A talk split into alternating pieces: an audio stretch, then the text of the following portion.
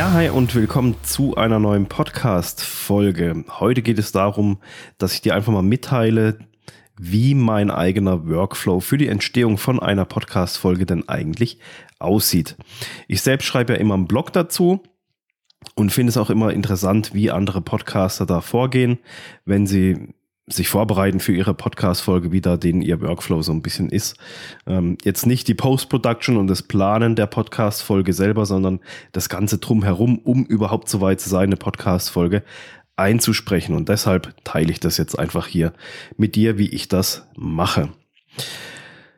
Punkt eins ist natürlich, sich erstmal eine grobe Struktur zu überlegen, mit den Jahren hat sich bei mir da halt einfach so ein Workflow eingestellt. Der war auch nicht immer so. Am Anfang war das auch mehr durcheinander. Ähm, aber mit der Zeit findet man da halt seinen Workflow raus. Also ich brauche erstmal eine grobe Struktur. Punkt eins ist hier, ich brauche das Thema, den Titel der Podcast-Folge des Blogposts. Also um was soll es in dieser Podcast-Folge gehen? Hier versuche ich immer schon möglichst klar zu machen, was ist für den Zuhörer drinne in der Folge oder in dem Blogpost, damit er gleich weiß, okay, ist es was für mich oder ist es vielleicht auch nichts für mich.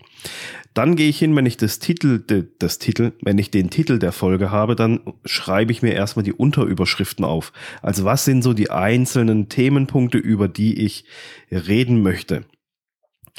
Wenn ich die dann definiert habe, beschrieben habe, die kann man auch immer noch, die ändere ich je nachdem auch nochmal von der Wortwahl her, aber so im Groben stehen dann die Unterüberschriften da. Wenn ich die dann habe, dann fülle ich die einzelnen Abschnitte.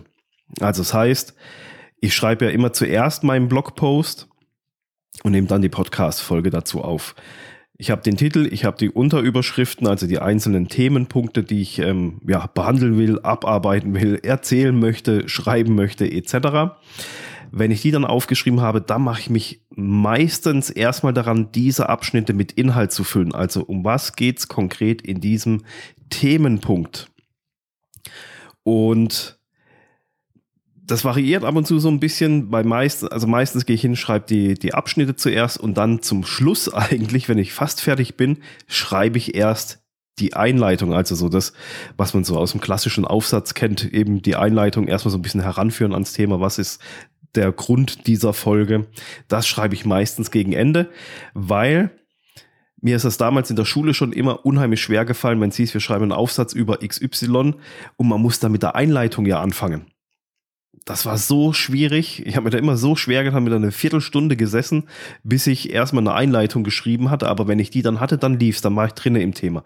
Und deshalb drehe ich diesen Spieß für mich immer um, damit ich mir nicht so, damit ich nicht so viel Zeit verliere mit einer Einleitung, so zwei, drei, vier, fünf Sätze, um was es in dieser Podcast-Folge, in diesem Blogpost gehen wird, ähm, was der Grund dafür ist, schreibe ich erstmal die Inhalte, weil die Inhalte habe ich klar im Kopf, da kann ich was zu schreiben. Das ist ja meistens äh, irgendwas Fachliches, Technisches etc. Also diese Themenpunkte habe ich klar, da kann ich gleich was zu schreiben und dann bin ich in diesem Schreibeflow drinne und kann dann viel, viel einfacher eine passende Einleitung dazu schreiben.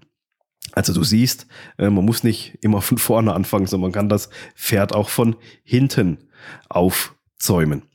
So, wenn ich das dann alles hab, wenn die Inhalte stehen, wenn die Unterüberschriften geschrieben sind, vielleicht auch nochmal korrigiert sind, nochmal angepasst, umgeschrieben etc. pp, dann erst gehe ich hin und nehme die Podcast-Folge dazu auf weil dann habe ich das Thema komplett runtergeschrieben, habe es im Kopf und kann dann sehr, sehr einfach die Podcast-Folge einfach aufnehmen.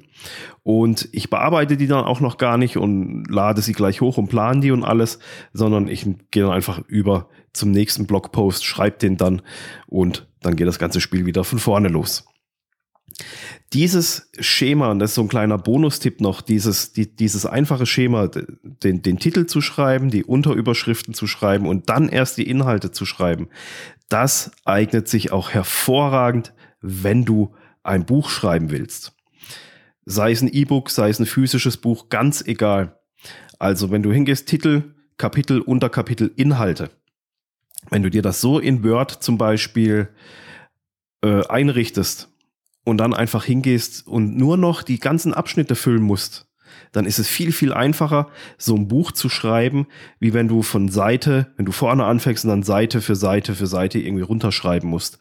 Weil dann kannst du ganz flexibel hingehen und kannst nach Lust und Laune, wenn du dir zum Beispiel sagst, ach, ich nehme jetzt als Challenge jeden Tag einen Abschnitt zu schreiben, dann schreibst du erstmal deine 20 Abschnitte auf, deine ganzen Kapitel und dann gehst du hin und füllst halt in 20 Tagen jeden Tag mindestens einen Abschnitt einfach auf. Und dann hast du in 20 Tagen dein Buch geschrieben. So habe ich das auch mit meinem Podcast Workbook gemacht. Ich habe das nicht von vorne angefangen und Seite für Seite für Seite für Seite runtergeschrieben. Da wäre ich wahrscheinlich heute noch nicht fertig. Das hat sowieso schon viel zu lang gedauert. Ähm, aber so war es mir viel, viel einfacher, weil ich einfach nur noch wusste, okay, du musst jetzt nur noch die ganzen Inhalte reinknallen, den Rest hast du klar runtergeschrieben, das ist aus dem Kopf raus und jetzt musst du nur noch die Inhalte rein und dann tust du vielleicht die Reihenfolge noch ändern. Und dieses Schema hat sich für mich bei Podcasting bei Podcast-Folgen, bei Blogposts unheimlich bewährt. Ich mache das sicher seit zwei Jahren nur noch so, weil es für mich selber viel, viel einfacher ist. Jeder hat dann natürlich so ein bisschen sein eigenes Ding. Manche schreiben auch gar keinen Blogpost dazu, sondern schreiben sich halt nur ein paar Stichworte auf für die Podcast-Folge und reden das dann frei rein. Dadurch, dass ich halt einen Blogpost schreibe, um noch ein bisschen schriftlichen Content halt zu haben, falls es jemand nachlesen will und halt natürlich auch für die Suchmaschinen etc. pp. schreibe ich mir immer zuerst die Blogposts auf und nehme dann gleich im Anschluss die Podcast-Folge auf. Dann ist dieses Thema erledigt und ich kann mit dem nächsten weitermachen. Ja, also und das beste Beispiel, dass das richtig gut funktioniert, ist das Podcast Workbook. Das habe ich nämlich genauso geschrieben. Trag dich jetzt noch schnell ein für die Pre-Launch-Phase. Die ist jetzt nämlich am Starten gab es ein paar Probleme mit dem Mail-Anbieter und noch ein paar andere Probleme. Das erfährst du aber auch in den E-Mails. Ähm, da ging alles schief, wie es nur schief gehen kann. Und da drinnen erfährst du aber in diesem Workbook, ja, wie du deinen eigenen Podcast starten kannst, wenn du ihn noch nicht gestartet hast, auf was es wirklich ankommt, dass du dich da nicht durch 500 Blogs durchlesen musst und alles ist das wirklich kompakt aufs Wesentliche runtergeschrieben. Das war's für diese Podcast-Folge. So sieht mein Workflow aus erstmal ein bisschen was schreiben, dann Podcast aufnehmen und dann weiter mit dem nächsten Schreiben, Podcast aufnehmen, schreiben, Podcast aufnehmen, schreiben, Podcast aufnehmen. So geht das die ganze Zeit. Okay, wir hören uns wieder in der nächsten Woche. Bis dann. Ciao.